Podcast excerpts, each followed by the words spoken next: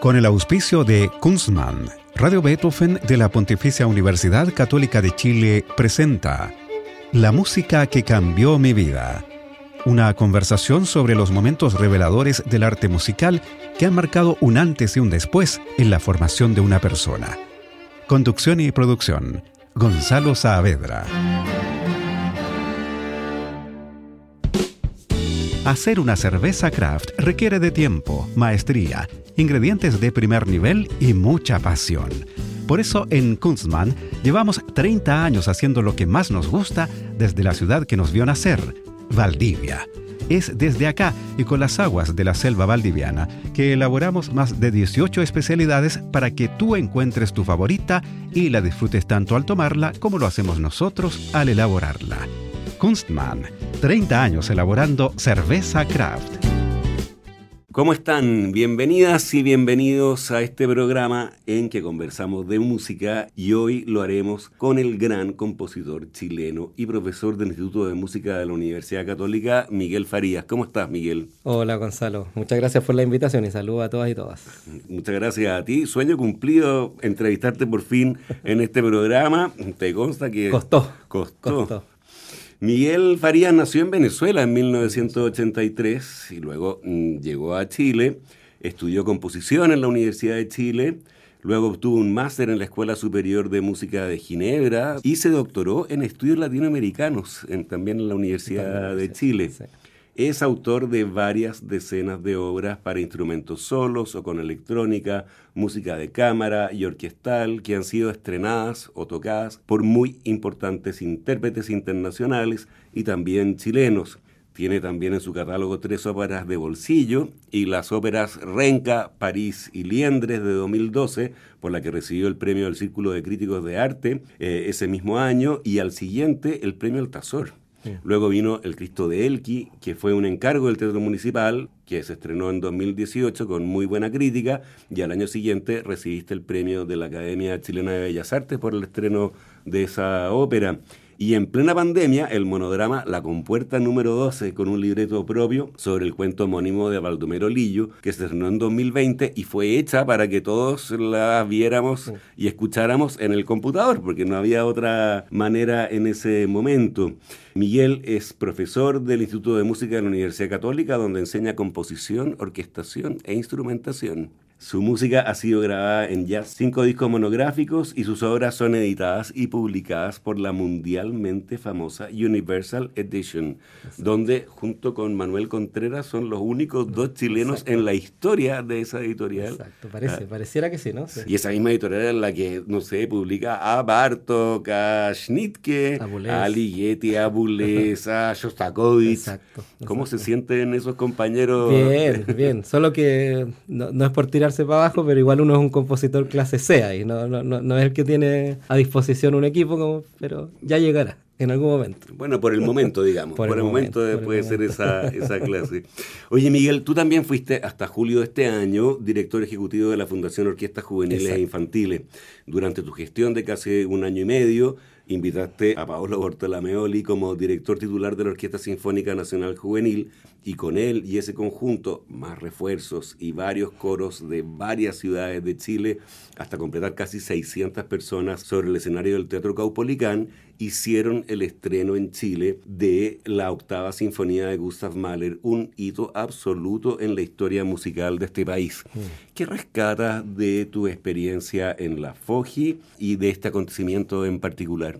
Mira, eh, yo creo que eso es un buen ejemplo, algo que rescato, no solo por el objeto mismo, como el, estreno de la, de la octava de Mahler, sino que fue un año y medio en que obviamente tuve mucho crecimiento personal como profesional, como músico incluso, porque enfrentarse a distintas realidades, distintas como aristas de la práctica musical, pero también el, el, hecho de, de, hacer convivir mucha gente, muchos proyectos y que la FOGE haya crecido, creció enormemente en varias cosas, este mismo proyecto. Como decías tú, eh, buscamos varios elencos que se sumaron, ¿cierto? Hubieron muchos coros invitados, muchos directores trabajando, muchos músicos de distintas generaciones, como celebrábamos los 30 años de la Orquesta Sinfónica Nacional Juvenil. Es interesante como el, el, amor que hubo como en torno al proyecto mismo por, por parte de mucha gente. Fue un proyecto que yo creo que, como dices tú, fue un hito, ¿ah? fue un hito, claro. Viene de cerca el comentario en mi caso, pero, mm. pero es algo que seguramente es de las cosas más importantes que se han hecho en las últimas décadas y es gracias a mucha gente, incluso gracias, no sé, a gente que nos apoyó desde el principio, como don Isaac Frenkel, que estuvo desde que yo planteé el proyecto, me acuerdo, a la primera semana yo llegaba a la FOGI, él se sumó con todo, incluso este, ahora estamos trabajando, bien lo sabe Gonzalo, en un documental que está pronto, espero que ya veamos la, lo, lo podamos ver en HD, 4K, todo, pero también ahí don, don Isaac también apoyando eso, pronto van a ver todo... El, ¿A qué nos referimos como, con esta, esta gesta que, que, fue más que leer las partituras y leerlas bien? Fue mucho más que eso. Y toda esa historia que es una aventura artística sobre todo, quedó bien registrada en este documental que se llama Benny Creator y que ya viene, ya viene su estreno. Y además que acá obviamente tengo que hacer una mención al, al vínculo que hicimos con el gobierno regional, en este caso, cuando yo estaba director, que financiaron, esto es un proyecto caro, es un proyecto caro, pero que a la FOGI le salió baratísimo gracias a que pudimos hacer alianzas con distintas instituciones y personas, tales como el gobierno regional o don Isaac Frankel, que ya lo mencioné. A propósito de Mahler, vamos a tu primera obra en la lista de las músicas que ha cambiado tu vida. Tú elegiste las canciones de un compañero de viaje o las canciones del caminante, el primer ciclo de canciones de Mahler que es de 1897 y que está bien relacionado con la primera sinfonía, que es de 1888, y tú elegiste el segundo de esos líderes, Fui esta mañana al campo. Cuéntanos cuál es la historia con esta obra. O sea, mira, la verdad es bastante a través del sonido, porque yo mi primera obra grande de la que yo me enamoré cuando era adolescente fue la, la Sinfonía 1. Y me acuerdo cuando descubrí que existían estas canciones, y sobre todo esta segunda, que es la, tiene todo el material principal del primer movimiento de la Titán, de la Sinfonía 1, me, me enamoré del, de la escritura vocal, porque me di cuenta que el, lo vocal tiene como un aspecto instrumental que es muy importante. Uno, o sea, cuando uno empieza, lo que uno escucha son palabras, canta, es el canto mismo desde la visión del oyente, ¿cierto? Que uno escucha palabras, uno escucha significados orales, verbales, sustantivos, adjetivos, pero hay algo que tiene que ver con el sonido, con el discurso narrativo que se forma, conforma con alinear sonido, que aquí yo dije, chuta, al, leer el texto, me acuerdo, de, la, de la canción, sentí el mismo significado que sentía al escuchar la, la música instrumental. Entonces dije, mira, acá hay algo mm. que uno, que uno no, no, es capaz de llevar a palabras, pero está, está ahí, hay, hay, algo muy interesante. Por eso la elegí, si no hubiera puesto la Sinfonía 1, pero se nos va el programa completo. muy bien. Bueno, escuchemos entonces al barítono alemán Thomas Quatzhoff, la Orquesta Filarmónica de Viena, dirigida por Pierre Boulez, en esta segunda mm, canción de las canciones del caminante de Gustav Mahler. Ging heut Morgen übers Feld, tau noch auf den Gräsern hin, sprach zu mir der lustige Find, ei du Geld. Guten Morgen, ei Geld, du, wird nicht eine schöne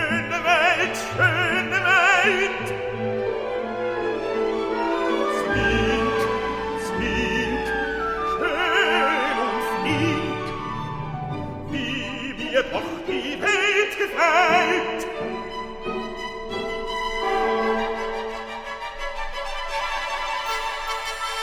Auch die Glockenblum am Feld hat mir lustig guter Ding, mit den Glöckchen klinge, kling, klinge, kling.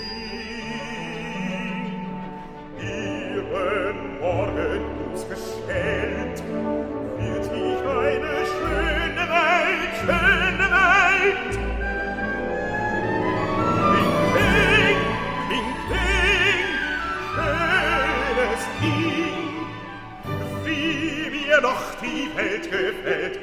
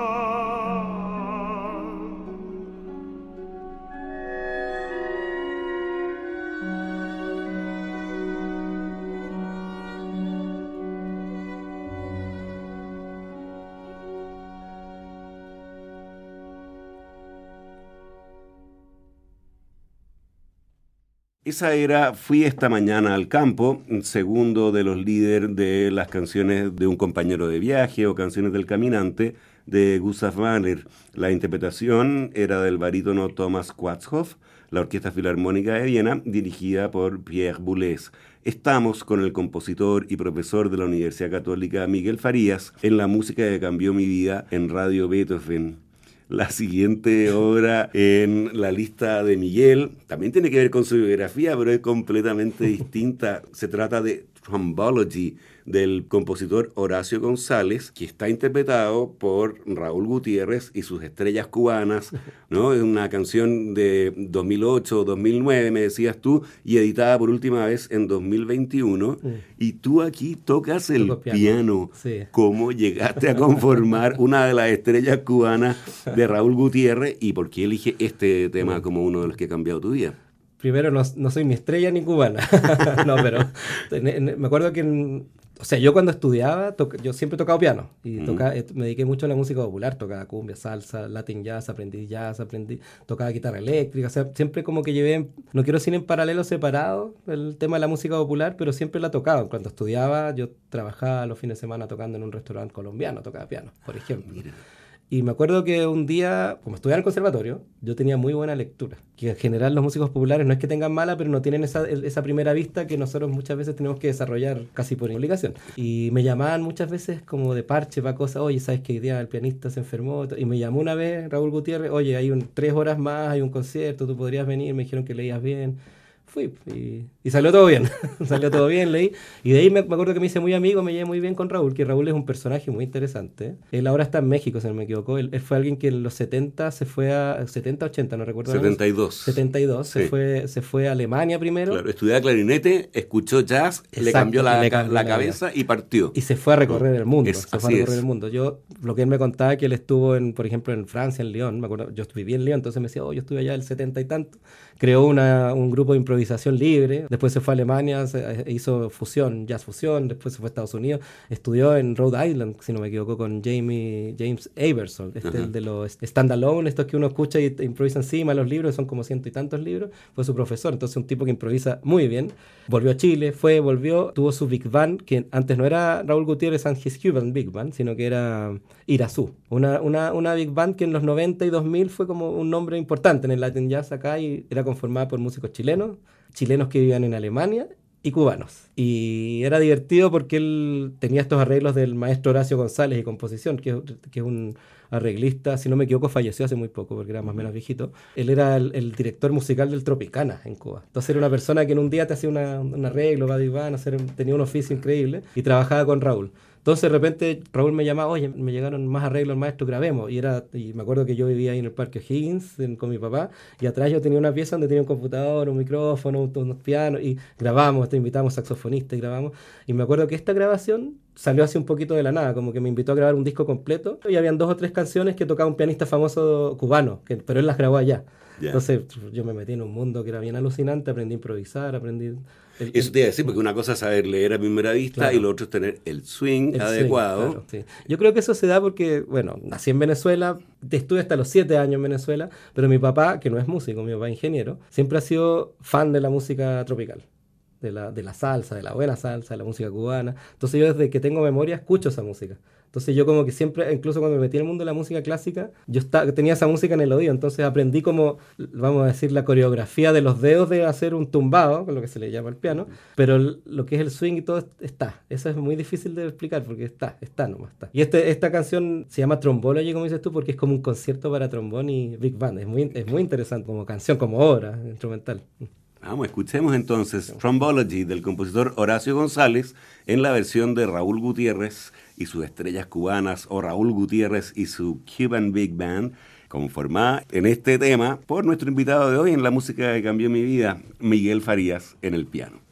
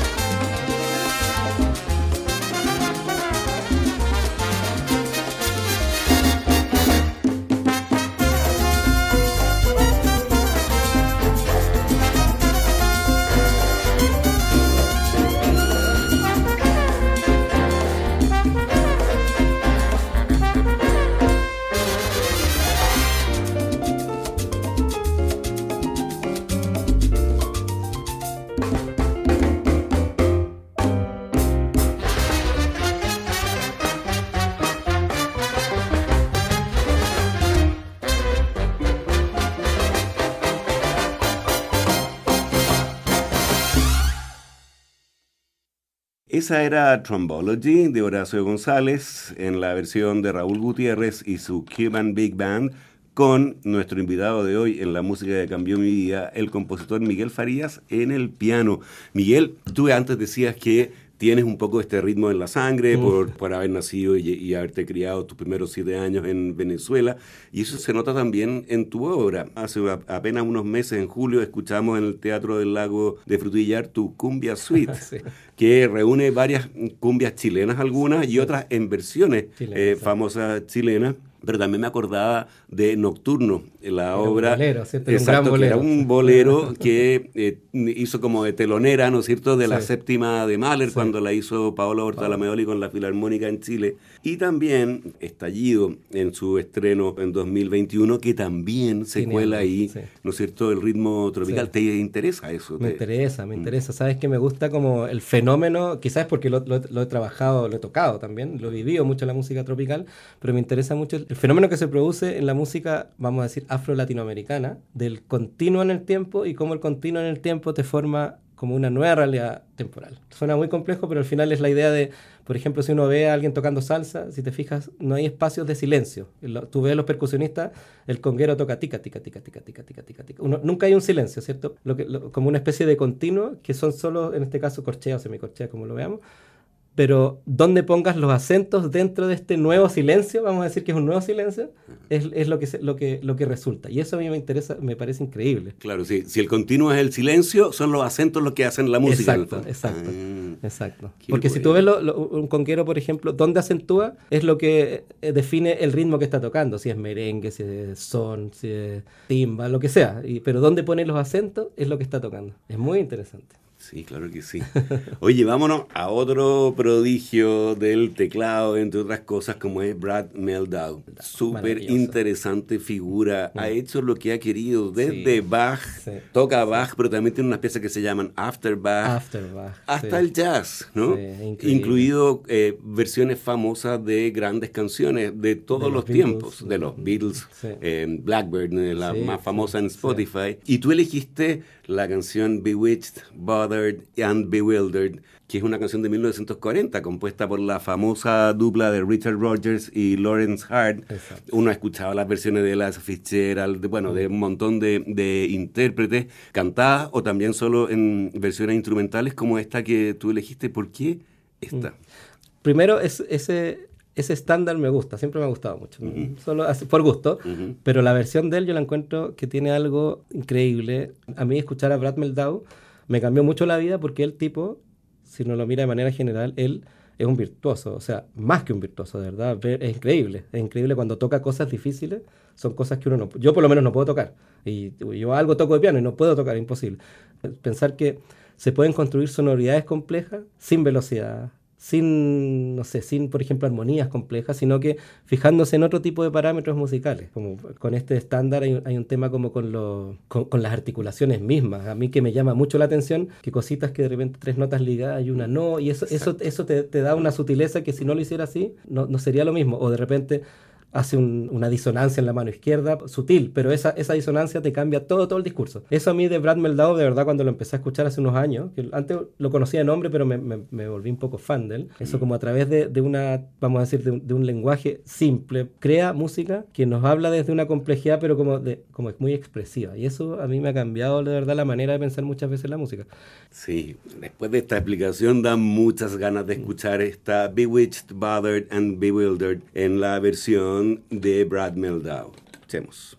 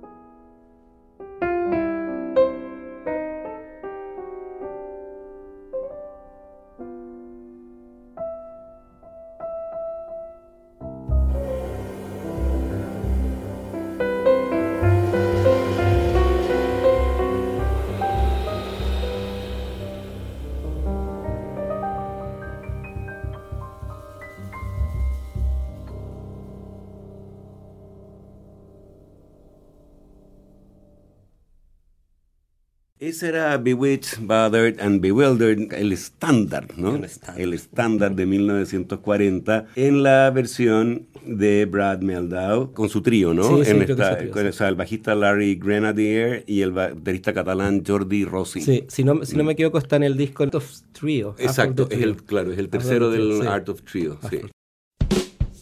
Hacer una cerveza craft requiere de tiempo, maestría, ingredientes de primer nivel y mucha pasión. Por eso en Kunstmann llevamos 30 años haciendo lo que más nos gusta desde la ciudad que nos vio nacer, Valdivia.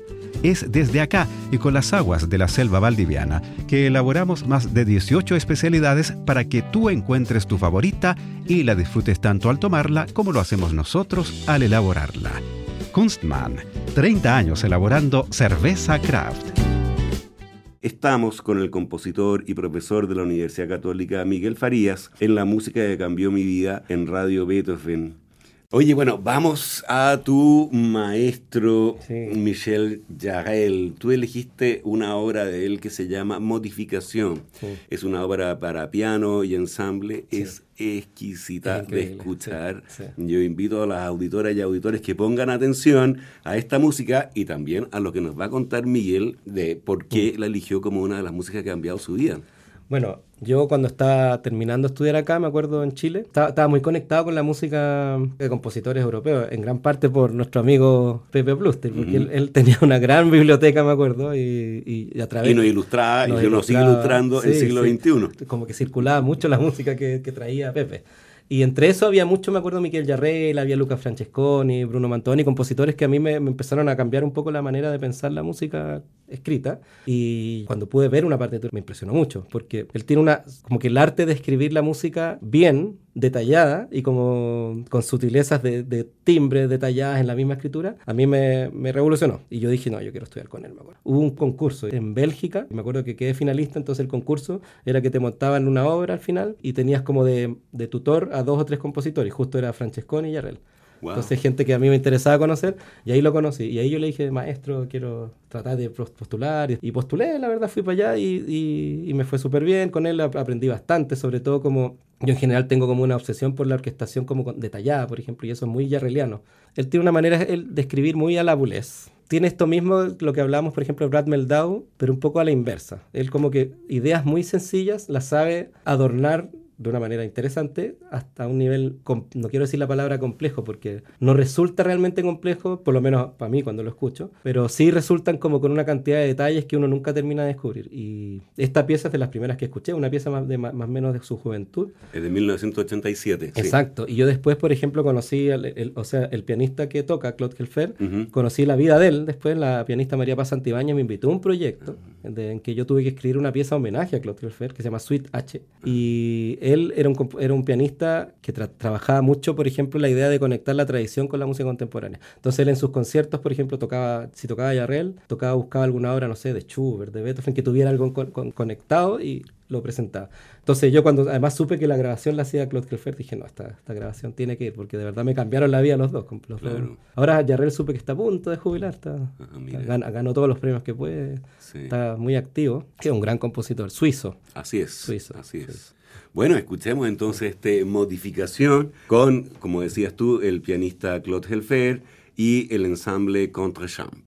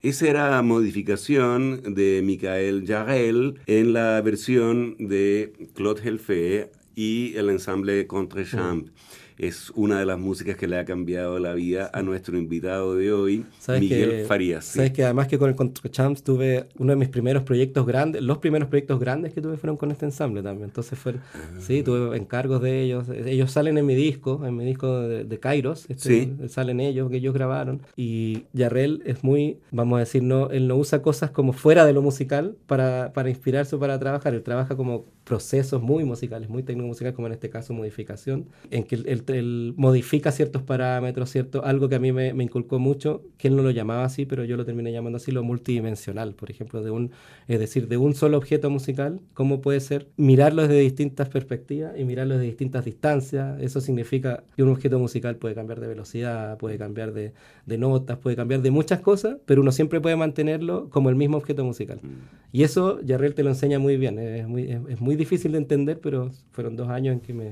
al, latigazo musical me logré aprender. Una especie como de cubismo musical. Una especie de cubismo musical, sí, una especie de mm. cubismo musical. Y claro, y sigue siendo la música de él una música con notas. Con notas, con notas. Y, no hay profusión de técnica extendida. No. Te lo pregunto porque tú eres, tú eres profe en la católica y uno escucha a los eh, más jóvenes compositores eh, su obra mm, tienen un uso muy extendido de las técnicas extendidas, ¿no? y de repente uno escucha pocas notas. Eh, pocas notas. Sabes mm. que yo creo que está bien y está mal, pero, o sea, el resultado muchas veces no es tan bueno, porque el, es difícil eh, convivir con las técnicas extendidas. Es difícil porque uno no sabe cuál va a ser el resultado siempre, menos cuando mezclas instrumentos y hay técnicas extendidas, cuando se juntan. Pero por otro lado, a mí lo, que aprecio de que estén innovando, buscando estos chicos, o, les escuchan un efecto en alguna grabación, lo tratan de hacer, es que empiezan como a enamorarse del sonido. Y eso lo encuentro positivo. O sea, como que empiecen a, a eh, les empieza a gustar esta manera de, de, hacer sonidos no tradicionales. Pero claro, pero eso inyectarlo en un discurso es muy difícil. Y Yarrell es un buen caso, porque Yarrell, claro, usa mucha nota, pero hay obras que usa técnica extendida. Mm. Él usa poca, pero la usa cuando corresponde. Pero hay compositores, no sé, Beat Furrer, que usa mucha técnica extendida, pero la técnica extendida es parte de un discurso y está muy controlado. Eso es lo que, que mm. ese es el equilibrio que es muy difícil lograr pero al mismo tiempo es difícil de enseñar porque uno no puede decir, no, no lo hagas, haz notas nomás a una estudiante, pienso yo. Sobre todo porque yo encuentro muy positivo, te insisto, esta, esta idea de enamorarse del sonido, del sonido mismo, como, como objeto, es valioso y no es fácil. No es fácil entender el sonido como, como la raíz de lo, de lo musical. Oye, Miguel, hablemos de lo que viene en tus proyectos. Sabemos que el año pasado se estrenaron dos obras tuyas en Estados Unidos. Sí. el concierto para violín, con Rachel Lee Friday. Tremenda violinista, increíble. Exacto, con la orquesta de UC Davis, dirigida por Christian Baldini. Tremendo director también. Sí, y, tremenda ahora, hay que decirlo. Está mm, en YouTube. Está en YouTube, pero va a estar en un disco pronto. Ah, mira. hay un sello chileno que va a sacar un disco, el, Chile Clásico, está a punto de sacar un disco. Y también se estrenó en la Filarmónica de Los Ángeles con Pablo Bortolameoli, Estallido. El mismo día. El mismo día, exactamente. El mismo día, Por eso no pude estar en mm. Cuyen. Y ese mismo día nació mi hija. Ah, off. súper señalado. Sí. Ajá. ¿Y Estallido cuándo la podremos escuchar? Espero que pronto. En Chile no está programado para, estrenarse, pero está mm. Mira, se acaba de hacer en Brasil, en Minas Gerais, se va a hacer, la va a hacer el Colón el otro año, la va a hacer Medellín, la va a hacer la OCESP, la orquesta más importante de Latinoamérica, se va a hacer en San Diego, en Estados Unidos. Sí. Pero acá en Chile no, parece que no hay interés. no sé qué pasa, pero espero que pronto la podamos escuchar. Espero, sí, Así, así esperamos. Y bueno, lo que, lo que venía en principio era el estreno de Mistralianas, ¿no es cierto? Que era un encargo de la Filarmónica de Los Ángeles, el propio Gustavo Dudamel él le iba a estrenar. Y, eh, él la va a estrenar, ya me confirmaron. Sí, sí. no, yo sé que él está muy comprometido a hacer el estreno, lo que pasa es que la eh, cantante solista canceló a, sí, a último nunca se alcanzó a publicar, así que por compromisos parece que algo pasó y no, no se pudo. Pero prontamente sabremos cuándo se va a estrenar esa obra. Espero que sea el otro, el, este año que viene, a mitad de año, ojalá tengamos ya tengamos algo. Pero viene, viene y ya está. Bueno, la, partitura está hace tiempo, la tienen ellos, está todo, está todo. Luego, en mm, el mes de noviembre, también la Kansas City Symphony con Paolo Ortolameoli toca tus retratos australes, que es una obra de 2019. 2019, que mm. también la hizo hace poquito la Nacional, la Sinfónica Nacional de Costa Rica. La ah, hizo hace el mes pasado. Y para el famoso, los dos famosos conciertos de, de Año Nuevo en Hong Kong. Exacto. La Filarmónica de Hong Kong, dirigida también por Pablo Bortalameoli, te va a estrenar una obra el 30 y 31 de diciembre, Kuntur. Kuntur, Ujú. que significa cóndor. Es una, una idea bien entretenida porque en, en el así como a la, a la usanza de los fiestas, de los conciertos de Año Nuevo en Viena, que se toca el murciélago, ¿cierto? Sí. Hablamos con Pablo en su momento y si hacemos algo, hago algo como de Año Nuevo, pero no con el murciélago, sino que algo, el cóndor, el cóndor pasa.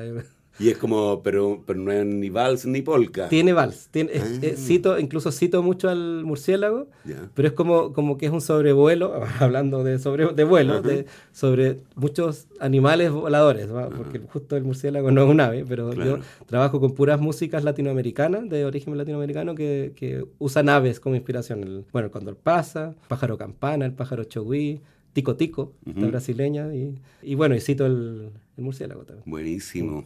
Esperemos que podamos nosotros también tener acceso a esas obras y que se editen rápido en disco entonces. ojalá, ¿no? ojalá, ojalá se puedan hacer acá también. Ojalá. Sí, Y bueno, y hay otros proyectos que pronto va- vamos a publicar, pero que, que tengo algunos compromisos. Me han invitado a Venezuela, Ajá. me están invitando a otros lados en Estados Unidos, que espero que resulte pronto, en España, ojalá pronto también, en Reino Unido, pero esos todavía no, no, no, no se pueden publicar porque están en conversaciones. Muy bien, Miguel, ha sido un gustazo tenerte en este programa. igualmente. Nuestro internacional compositor Miguel Farías.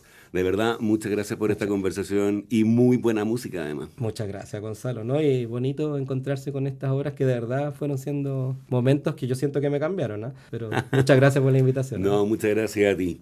Y a ustedes los dejamos convidados para una nueva versión de este programa el próximo lunes a las 20 horas. Recuerden que pueden escuchar este capítulo y los otros que han sido emitidos en forma de podcast en nuestro sitio web betofnfm.cl y también en Spotify buscando la música que cambió mi vida. No dejen nuestra sintonía porque ya viene puro jazz con nuestro amigo Roberto Barahona. Muy buenas noches. Hacer una cerveza craft requiere de tiempo, maestría, ingredientes de primer nivel y mucha pasión. Por eso en Kunstmann llevamos 30 años haciendo lo que más nos gusta desde la ciudad que nos vio nacer, Valdivia. Es desde acá y con las aguas de la selva valdiviana que elaboramos más de 18 especialidades para que tú encuentres tu favorita y la disfrutes tanto al tomarla como lo hacemos nosotros al elaborarla. Kunstmann, 30 años elaborando cerveza craft. Con el auspicio de Kunstmann, Radio Beethoven de la Pontificia Universidad Católica de Chile presentó La música que cambió mi vida. Una conversación sobre los momentos reveladores del arte musical que han marcado un antes y un después en la formación de una persona. Conducción y producción. Gonzalo Saavedra.